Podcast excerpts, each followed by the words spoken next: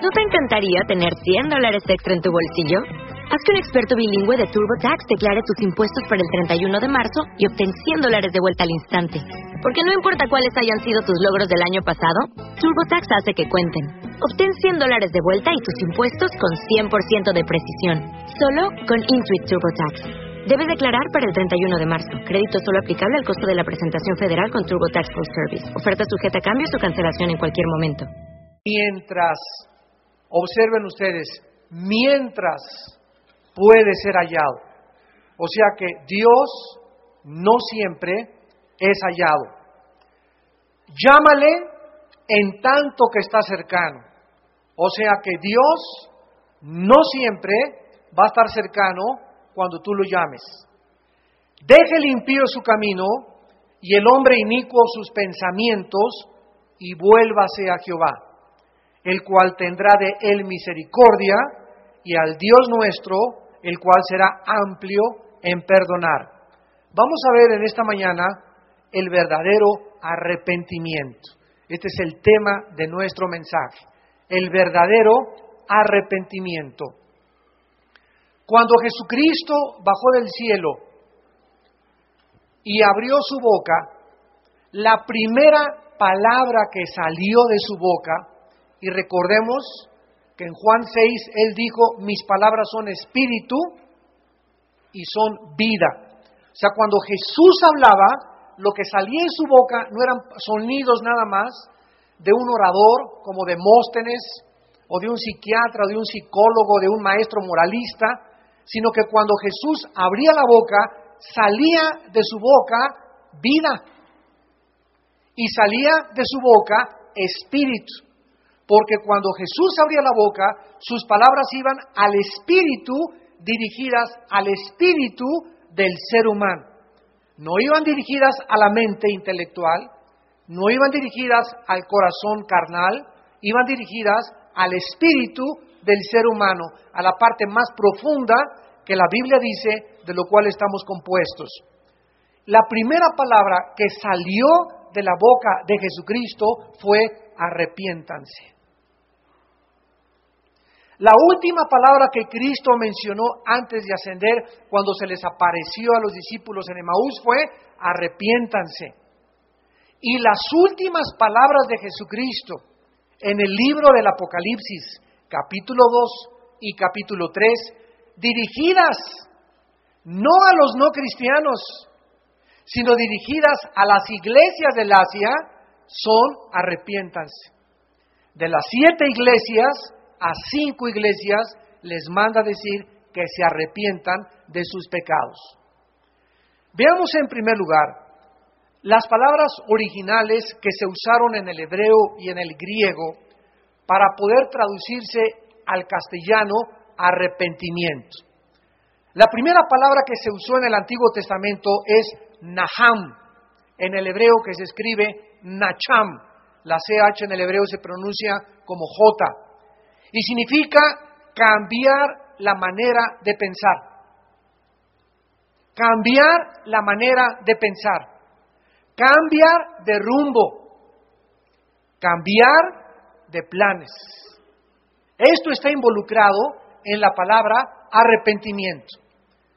Cuando la Biblia nos muestra, por ejemplo, en Números 23, 19, que Dios no es hombre para que mienta, ni hijo de hombre para que se arrepienta, y después en otros lados dice Jehová se arrepintió del mal que iba a traer, o se arrepintió de esto y el otro, cuando nosotros conocemos el significado etimológico de la palabra, entendemos qué quiere decir la Biblia.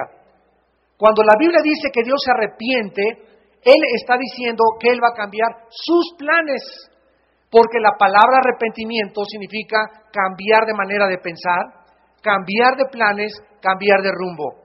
Cuando el arrepentimiento está dirigido al ser humano, siempre es volvernos del mal hacia el bien. Pero cuando está hablando el Espíritu Santo que Dios se arrepiente, Dios nunca podrá volverse del mal hacia el bien, porque Él es luz, porque Él es santo, Él es justo.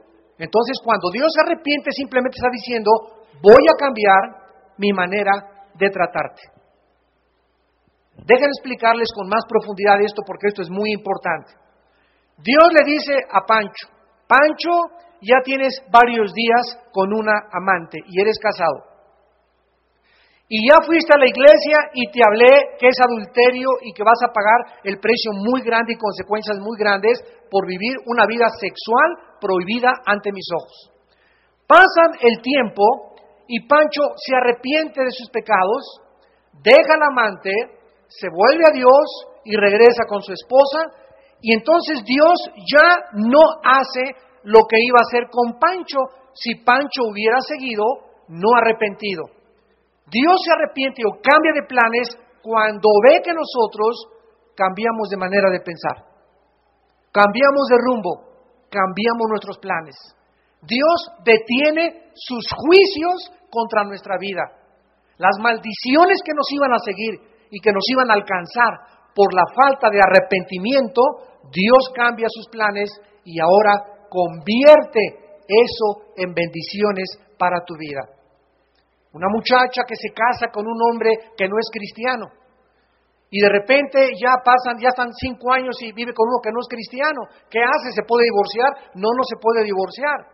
Porque la única causal para divorcio es adulterio y abandono de hogar. Entonces, esa muchacha, ¿qué le queda? Arrepentirse de haberse casado con una persona que no es cristiano para que Dios cambie ahora su manera de pensar y sus planes y la pueda comenzar a bendecir. Y tratar ahora ella de orar por su marido para que su marido se convierta o viceversa. Muy bien, la otra palabra hebrea que se usa para arrepentirse es la palabra shuf, S-H-U-B de Víctor, shuf. Y cada vez que tú veas en el Antiguo Testamento, por ejemplo, acabamos de ver en Isaías 55, 7, deje el impío su camino, el hombre inico sus pensamientos y vuélvase esa palabra vuélvase es shuf, que significa dar la media vuelta, voltearte hacia Dios. Y les voy a explicar esta palabra. Dios ve que vas en un camino equivocado, en un rumbo equivocado, donde lo que estás haciendo te va a afectar tu vida emocional, tu vida física y tu vida espiritual. Y Dios te grita, arrepiéntete, entonces el arrepentimiento involucra dos vueltas. La primera vuelta de 90 grados es dejar de hacer lo que yo estaba haciendo. Síganme con mucho cuidado. Esto es muy importante.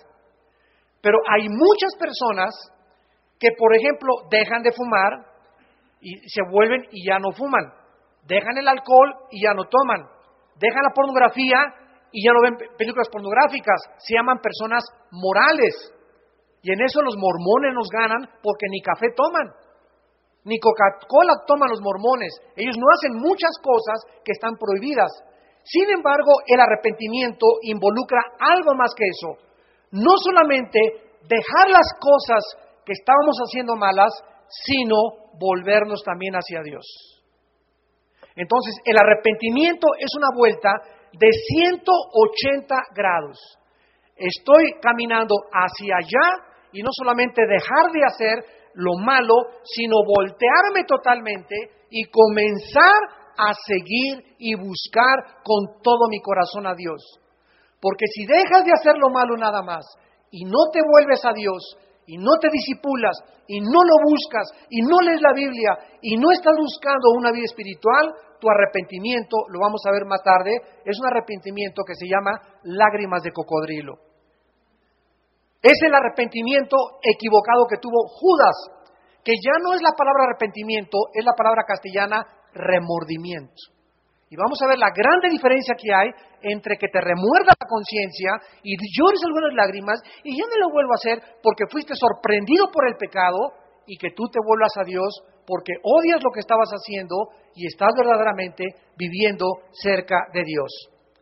Veamos nosotros, por ejemplo, en el libro de Jeremías, capítulo 26, está junto a Isaías, Jeremías 26, versículos 2 y 3, lo que Dios le dijo a la nación de Israel. Jeremías 26, 2 y 3.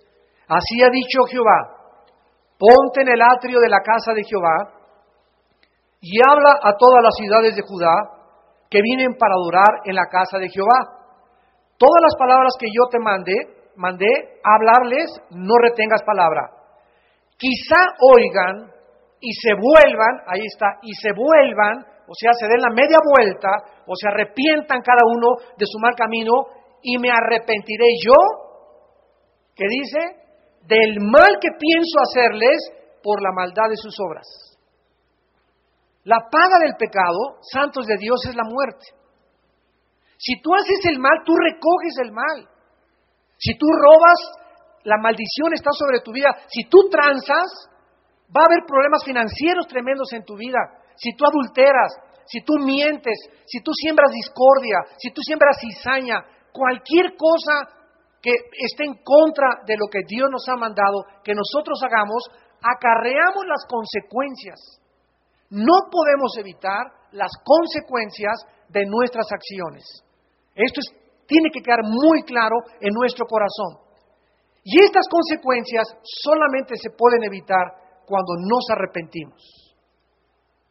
Quizá me oigan, dice el Señor, pero si ellos se arrepienten, dice Dios, si tú te arrepientes en esta mañana de algo que el Espíritu Santo está tocando en tu vida, dice Dios, ya no voy a permitir que ese mal que iba a venir sobre tu vida, venga sobre tu vida, porque lo único que detiene las maldiciones a nuestra vida son el arrepentimiento. Y tenemos que entender qué es el arrepentimiento para que nosotros podamos verdaderamente estar seguros en esta mañana de que Dios nos va a bendecir. Porque no hay en esta mañana más que dos situaciones. O tú estás y yo estoy bajo la bendición de Dios, bajo el cuidado de Dios, la protección de Dios, la dirección de Dios y mi familia, o estoy o estás bajo la maldición de Dios.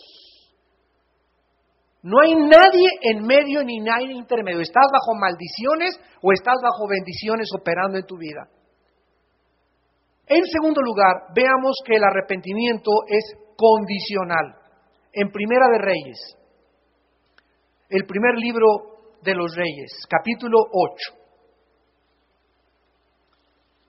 La Biblia nos muestra que el arrepentimiento forma parte de un pacto, porque de la misma manera en la que nosotros entramos en un pacto en el matrimonio, donde yo le juro, le juro a mi esposa serle fiel hasta la muerte. Ella me jura lo mismo, serme fiel hasta la muerte. ¿Qué cosa es lo que hace que ese pacto en el que mi esposa y yo hemos entrado se rompa? ¿Qué es lo que en ese momento, en ese pacto, se rompe y se entra al hogar la infidelidad, la desconfianza, los celos, los gritos, los sombrerazos? ¿Qué es lo que hace que en un matrimonio se rompa ese pacto? El adulterio. El adulterio, la infidelidad. Tú tienes un novio y tienes una novia, ¿qué es lo que hace que rompas ese noviazgo? Que descubras que anoche tu novio andaba con otra o que tu novio estaba con otra. En ese momento tú no puedes ya andar con esa persona. ¿Por qué? Porque lo que hace que se pegue una relación entre un muchacho y una muchacha o en un matrimonio es la fidelidad, la confianza, la seguridad, esa lealtad que nos debemos de merecer el uno al otro. Si ahorita no eres fiel a tu novio o a tu novio, ¿cómo lo vas a hacer fiel casado? Imposible. Entonces tenemos que entender que hay cosas que rompen la confianza. Yo contrato a alguien en una empresa y le doy trabajo a un empleado y el empleado me roba. En ese momento, ¿qué cosa se rompió? La confianza. Ya no puedo confiar en él, lo despido. Tal vez puedo ser misericordioso y si le doy oportunidad dos o tres meses, pero ya mi confianza hacia él ya se rompió él va a tener que volver a ganarse esa confianza. Y va a tomar mucho tiempo en volverse a ganar esa confianza. Y así funcionan las cosas en el mundo espiritual. La única esperanza para que alguien rompa un pacto, ¿verdad? Es precisamente el arrepentimiento. Si tú rompes el pacto con Dios, donde Dios te dice, yo te voy a bendecir, mira las aves de los cielos que no siembran ni cosechan, y mi padre las cosecha y te voy a dar para tu comida, para tu escuela. ¿Quieres ir a Israel? No tengo dinero, Señor. No tienes porque no pides. ¿Y por qué no pides? Porque no me crees que te lo puedo dar. ¿Y por qué no me crees? Porque vives en pecado, porque vives en incredulidad. Por eso tus finanzas están siendo afectadas. No me has diezmado, me has robado. Estás jugando una vida y quieres que te mande Israel de premio. Te equivocas. Te voy a mandar a Xonacatlán de las manzanas. Todo funciona así en el mundo espiritual. El que no escatimó a su hijo, ¿cómo no nos dará todas las cosas? Todas las cosas, dice la Biblia.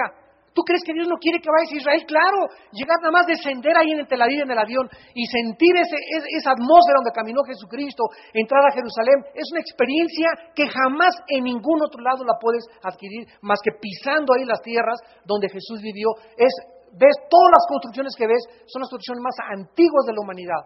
Los vestigios más antiguos de arqueología se encuentran en esa zona del Medio Oriente. Pero muchas veces no hay eso en nuestra vida. ¿Por qué? Por nuestra tacañería, nuestra avaricia, nuestro pecado. Dios lo atamos de las manos y no tenemos esas bendiciones. Miren ustedes lo que le dijo Dios a Israel en 1 Reyes 8, versículo 46. 46 en adelante. Si pecaren, por favor vean el sí condicional si pecaren contra ti, porque no hay hombre que no peque, y estuviereis airado contra ellos y los entregares delante del enemigo, ¿qué hace Dios cuando tú pecas contra Él? ¿Qué hace Dios cuando tú pecas contra Él y no te has arrepentido? Te entrega en manos de los que te quieren hacer daño. Y en esta mañana no hay ninguno de nosotros, ningún ser humano, que no tengamos enemigos. Todos tenemos alguien que nos quiere hacer algo. No somos moneditas de oro para caerles bien a todos, dice la canción mexicana. Entonces no le caes bien a todos, ni tú ni yo tampoco. Y tú tienes enemigos y yo tengo enemigos. Tú tienes gente que hable mal de ti, yo tengo gente que hable mal de ti. Pero cuando nosotros vivimos arrepentidos delante de Dios, esas personas no nos pueden hacer nada.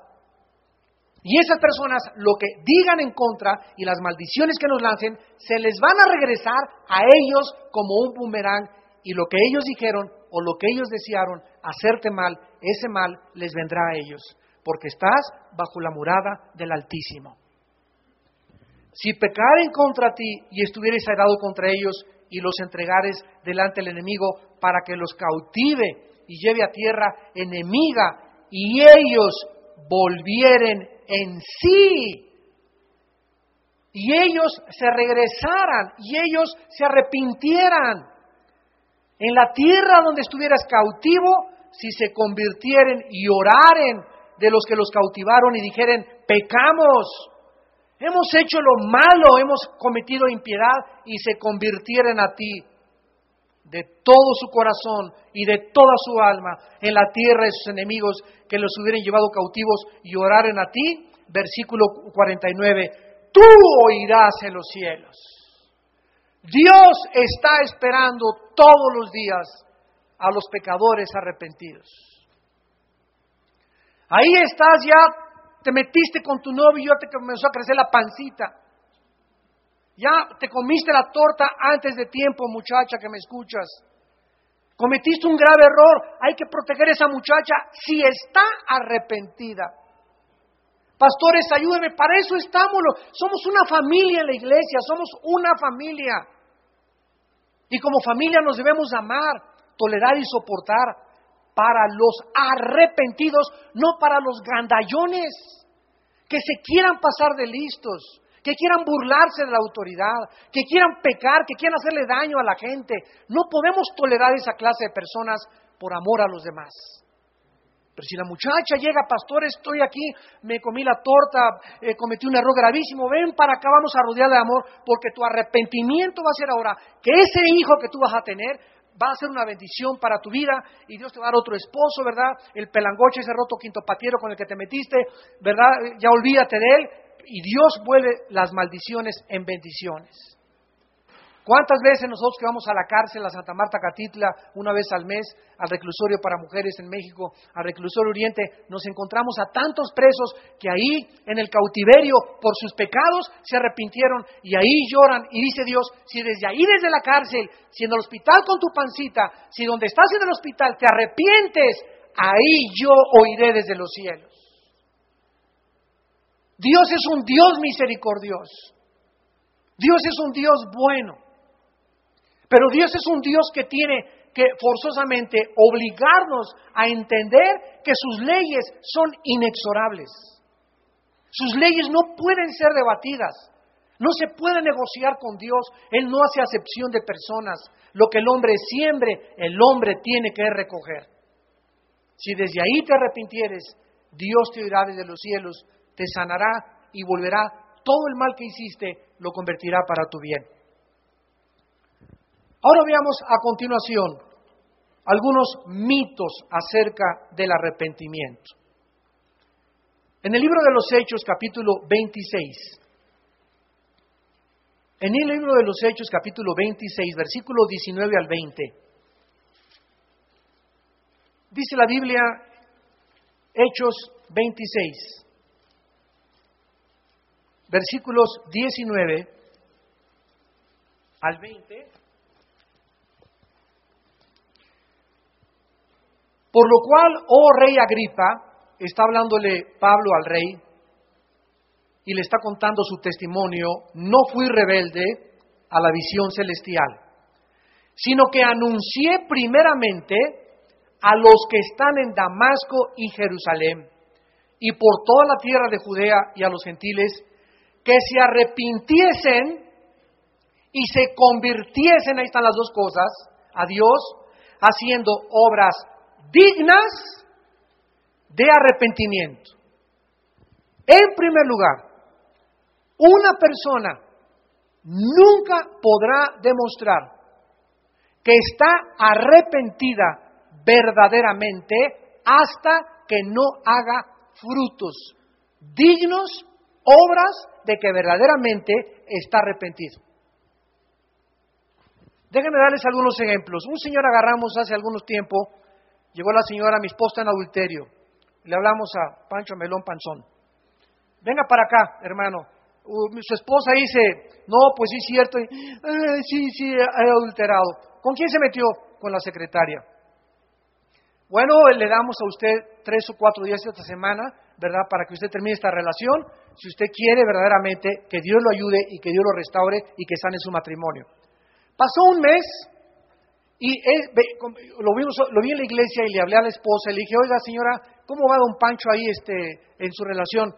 Me dice, hermano, ay hermano, ¿usted cree que se haya arrepentido? Y le dije, ¿por qué? Me dice, porque todavía tiene a la misma secretaria.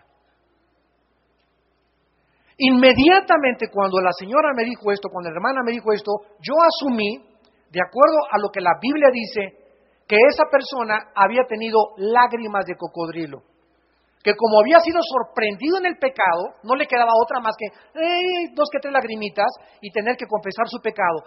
Pero que él estuviera arrepentido de lo que él hubiera hecho, no lo estaba. Porque si lo hubiera hecho, lo primero que hubiera hecho era correr a la secretaria, indemnizarla y no ponerla más cerca de él. Ay, estoy arrepentido de que caí en fornicación con mi novio y sigues saliendo con el mismo novio. Que lo único que quiere es manosearte cuando sales tú con él. Si tú estuvieras arrepentida, muchachita, no regresarías con ese muchacho. O le dirías, me vuelves a poner las manos y no salgo contigo otra vez. Pero no hay arrepentimiento hasta que no hay fruto. ¿La fe sin obras? ¿Puede alguien decir tengo fe y no tener obras? No, las obras no nos salvan, nos salva la fe. Pero la evidencia de que tenemos fe son las buenas obras. Así que la Biblia asocia siempre el arrepentimiento con obras dignas de arrepentimiento. Es una verdadera tragedia cuando una persona cree que está arrepentida y no lo está, porque esta persona puede encontrarse en camino al infierno. Dice Proverbios 14:12, hay caminos que parecen derechos, pero su fin es camino de muerte. Vamos a ver en primer lugar el primer mito Mucha gente cree que la tristeza es igual al arrepentimiento. Muchas personas creen que se han arrepentido porque han sentido algo de tristeza por lo que hicieron. Pero aunque muchas veces esta tristeza puede ser real, no siempre es real. Repito, pueden ser lágrimas de cocodrilo. Hace pocos años una persona muy famosa en Estados Unidos, el 42 presidente de los Estados Unidos, estuvo involucrado en una relación sexual en la Casa Blanca de inmoralidad tremenda. Y al principio todo lo negó, inclusive jurando, jurando que no había existido esta relación. Cuando ya no pudo negar sus acusaciones y esta muchacha confesó, etcétera, etcétera, declaró que estaba arrepentido. Pero realmente nos preguntamos, ¿estuvo arrepentido? La respuesta es no. ¿verdad? Porque si hubiera estado arrepentido, como al principio lloró, y no es cierto, no cheto, no cheto, no cheto, él hubiera confesado, he pecado como cuando David fue descubierto, he pecado, he hecho lo malo, nadie tiene la culpa, soy yo el único culpable y no, ay, hice esto por mi mamá, hice esto porque me forzaron, hice esto porque tuve una infancia muy, muy desgraciada, hice esto porque nada, no hay nada que podamos decir cuando hemos pecado. Somos nosotros los que hemos hecho lo malo delante de Dios. Y tú eres el único responsable la única responsable de las consecuencias de tus pecados y yo de mis pecados. Una persona arrepentida nunca le echa la culpa a nadie. Soy así, no, eres así porque quisiste ser así. Y porque si tu mamá fue la prostituta de Santa Julia, tú no teniste por qué haber seguido los pasos de, de, tu mamá. Y si eres hijo de un narcotraficante, tú no tenías por qué ser narcotraficante como tu papá. Todos tenemos el derecho de escoger y de decidir nuestras decisiones morales. Debemos aprender claramente a distinguir lo que es la tristeza cuando alguien es sorprendido en el pecado y la tristeza que proviene cuando la persona arrepentida se entristece porque realmente le duele haber ofendido a Dios y porque realmente odia, odia con todo su corazón lo que Él hizo. Si nosotros no odiamos, escúchenme, si nosotros no odiamos con la misma pasión que amamos a Dios, no estamos arrepentidos. Dicen Romanos 12, aborrezcan el mal, odia. Yo paso por un puesto y veo pornografía y así siento como un volcán dentro de mí. Odio esas cosas, este, este, puesto de periódicos va a infectar, es como un veneno a miles de niños, a miles de jóvenes, a miles de matrimonios. Una película que salga por ahí con eh, encuerados o encuerados, ¿verdad? Me salgo de la película, ¿por qué? Porque no puede ser, no puedo quedar ahí. No puedo tolerar el pecado. Tenemos que odiar la maldad, tenemos que aborrecer el mal con la misma pasión que dice, ama a Dios, con todo tu corazón, con toda tu alma y con todas tus fuerzas, con la misma pasión que me amas, odia la maldad y odia el pecado. Y hasta que no hay esa pasión de el odio por lo que es malo, no podemos verdaderamente amar a Dios con todo nuestro corazón. En Hebreos capítulo 12, en el Nuevo Testamento, Hebreos 12, tenemos el caso de Saúl. Todos ustedes recordarán que es famoso porque vendió su primogenitura por un miserable plato de lentejas. Y para que ustedes entiendan esto como antecedente histórico, brevemente déjenme recordarles, la primogenitura le daba al hijo primogénito el derecho de recibir el 60 o el 70% de la herencia cuando el padre muriera. Hagan de cuenta que el padre tiene tres hijos el primogénito recibía el 60 o el 70% de las bendiciones y de la herencia física, casas, propiedades, dinero del padre. Y lo que quedaba se lo repartían los demás hijos. Entonces, era un derecho maravilloso ser el primogénito. Por eso dijo Dios, los primogénitos son míos, dijo el Señor en el Antiguo Testamento, y nombró a Israel como su primogénito. Este muchacho Esaú nació primero que Jacob. Él tenía el derecho de la primogenitura, pero por un plato de lentejas vendió los derechos y las bendiciones que Dios les quería dar. ¿Y cuántos de ustedes, por una mujer, la bendición de tener a tu esposa, tu familia, tus hijos, ser feliz con una familia, por una mujer, por un plato miserable de lentejas, por medio de placer, vende las bendiciones por irte con esa mujer a Cancún? Las bendiciones que tiene Dios para tu vida como muchacha, como joven. Dios tiene un muchacho para ti, para casarte lindo, una muchacha, y por un plato de lentejas, por acostarte con él, vendes todo tu futuro, arruinas toda tu vida por darle gusto a ese mugroso. Por un plato de lentejas en tu negocio robas 50, 100 mil pesos. Dios quería bendecirte en los próximos años y por unos pocos centavos que tú quieres para pagar la renta, para pagar la letra del carro, robas, cometes fraude, engañas, tranzas a la gente, vendes tu primogenitura por miserables 50 mil pesos. Y arruinas totalmente tu futuro. Dice Hebreos capítulo 12, versículo 16. No sea que haya algún fornicario o profano como Esaú, que por una sola comida vendió su primogenitura. Escuchen el versículo 17. Porque ya sabéis que aún después, deseando heredar la bendición, fue desechado. Y no hubo oportunidad para el arrepentimiento, aunque la procuró con lágrimas. Arreglemos este, esta aparente incongruencia del versículo 17. Por un lado, dice que Saúl quiso, después de haber vendido su primogenitura, arrepentirse, ¿no es verdad? Deseó y hasta chilló y gritó y pataleó. Pero ahí mismo se nos dice que cuando él quiso arrepentirse, Dios le dijo, Nanay, ya tu oportunidad se pasó, aunque llores y patales. ¿Qué nos enseña esto? una de las verdades más profundas de la teología del arrepentimiento. El arrepentimiento es un don de Dios. El arrepentimiento es un don que Dios te da cuando Él te está hablando. Cuando oigas su voz, no te endurezcas. Cuando oigas su voz, no te endurezcas. No es cuando tú quieras arrepentirte, es cuando Dios te dice que te arrepientas.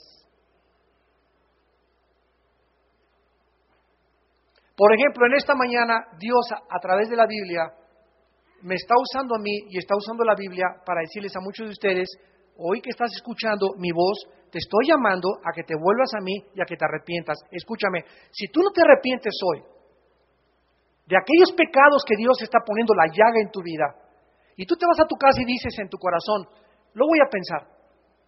El martes, el miércoles, tú no sabes si esa oportunidad te va a llegar. Y cuando tú quieras arrepentirte, y aun con lágrimas, no lo vas a poder hacer, porque no es cuando tú quieras, es cuando oigas la voz de Dios, no endurezcas tu corazón.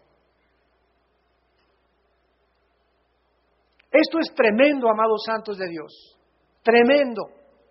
Porque es cuando Dios nos habla, cuando es la oportunidad para arrepentirse. Cuando Dios le dijo a Esaú que lo hiciera, no lo hizo. Y cuando él quiso hacerlo, no le dio oportunidad. Es como la persona que dice, bueno, yo ahorita me voy a disfrutar los placeres, la vida, eh, el dinero, el poder, la popularidad, etcétera, etcétera, y cuando ya esté en la ambulancia, en la Cruz Roja, cuando me lleve la ambulancia al hospital y ya me estén haciendo allá, eh, que, me estoy metiendo la presión y me digan que ya me... Cuando esté en agonía, le voy a decir a Dios que me perdone mis pecados. Y me voy a arrepentir. ¿Sabes algo? Esa oportunidad no te va a llegar. En primer lugar, la mayor parte de las veces cuando alguien se muere, se muere inesperadamente una embolia, un ataque fulminante al corazón, un asesinato, una balacera, un accidente de tránsito, te vas a la barranca, tú no sabes cuándo. En segundo lugar, Dios sabe lo que estás pensando y nadie se puede burlar de Dios. Así que si tú en tu corazón dices, me voy a arrepentir cuando yo quiera y después de que yo me dé la dulce vita y después de que yo piense que ya, entonces me voy a arrepentir, te equivocas. Cuando tú lo quieras hacer, Dios no te lo va a conceder, porque es cuando Él te dice, arrepiéntete, cuando tú debes volverte a Él.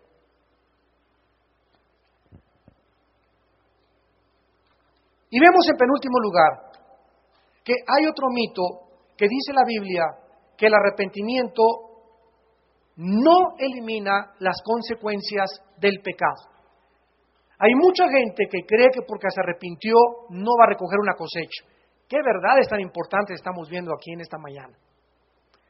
Es absurdo e ilógico suponer que cuando una persona se arrepiente, no tendrá que recoger las consecuencias de su pecado. Escúchame, Dios te perdona, pero las consecuencias, ya te embarazaste, ya traes a tu bebé, y ya Dios te perdonó. ¿Qué significa esto? Que ya Dios puede tener, comunión con Dios, puedes orar y Dios te escucha, te da, te da sabiduría, pero van a ser tu bebé, vas a tener el parto, vas a sufrir, vas a tener que ponerte a trabajar, Dios te va a conseguir trabajo, pero vas a tener que velar por él, cambiar pañales, sufrir vergüenza. Esas consecuencias no las vas a poder evitar.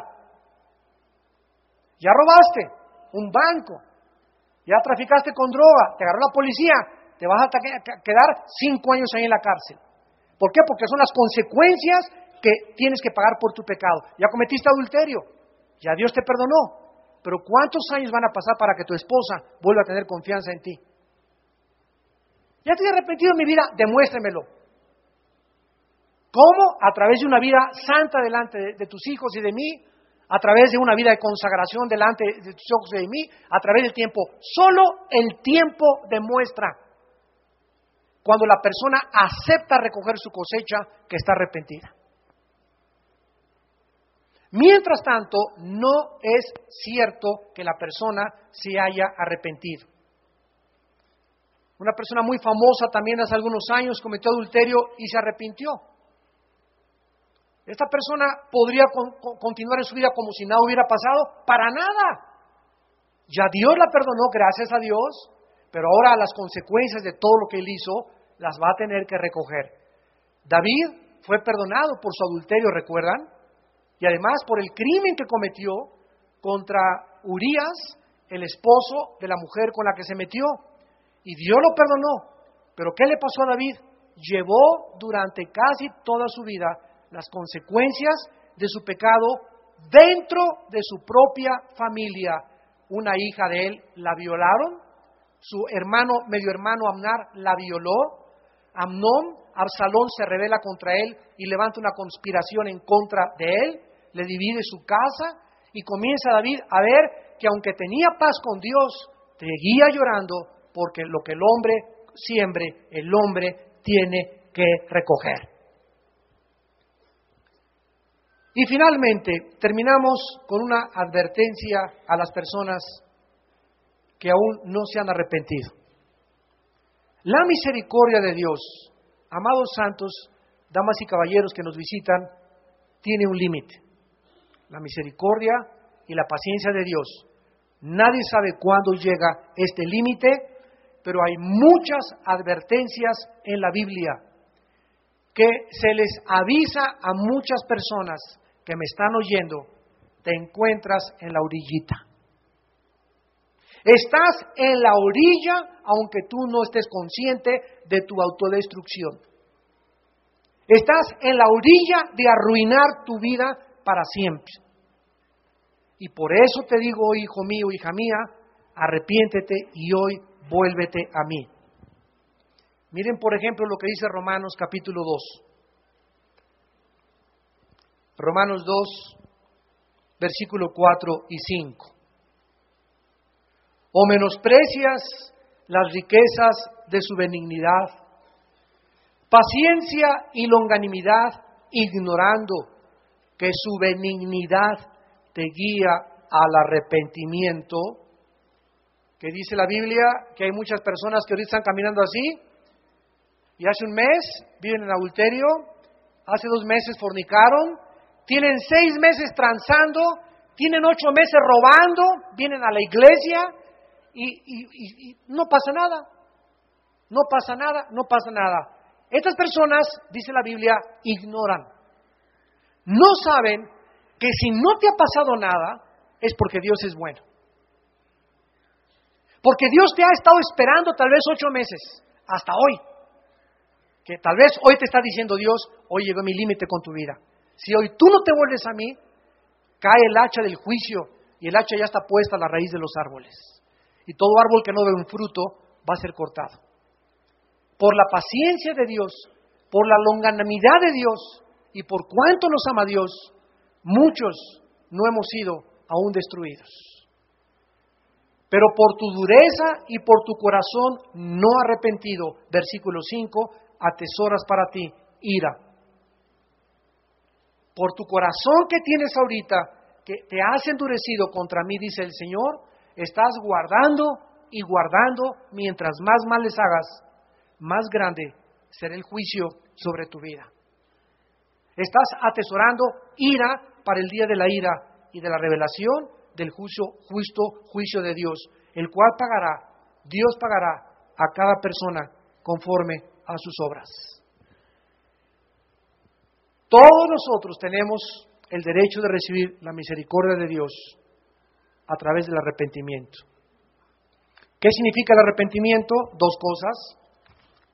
Cambia tu manera de pensar.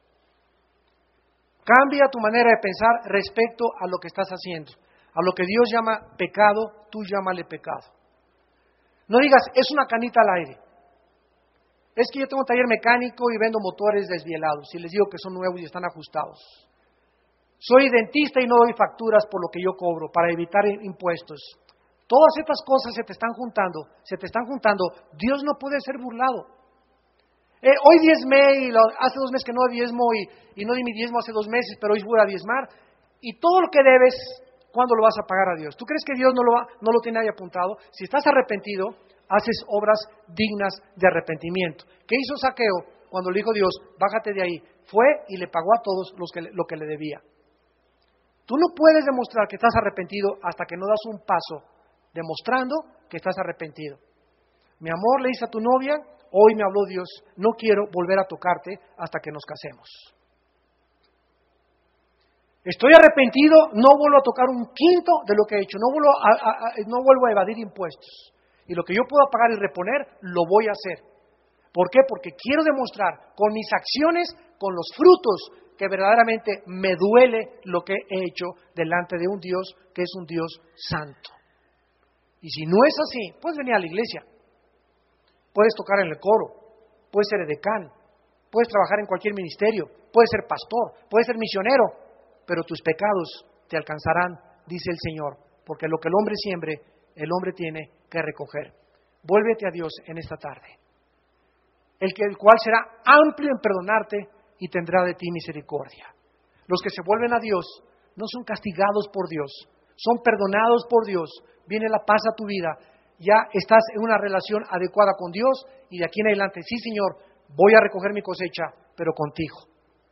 Dios te va a ayudar, muchacha embarazada, a que tengas ese bebé, a que pagas tus deudas, a que te levantes de donde estás, de donde caíste, en la cárcel va a estar contigo, te va a ayudar, te va a fortalecer, te va a dar gracia con el carcelero, con los presos, con los demás, Él te va a dar gracia con los abogados para que pronto salgas, porque cuando encontramos la gracia de Dios, es a través del arrepentimiento. Arrepiéntanse, dice el Señor, y yo tendré misericordia de tu vida. Oremos.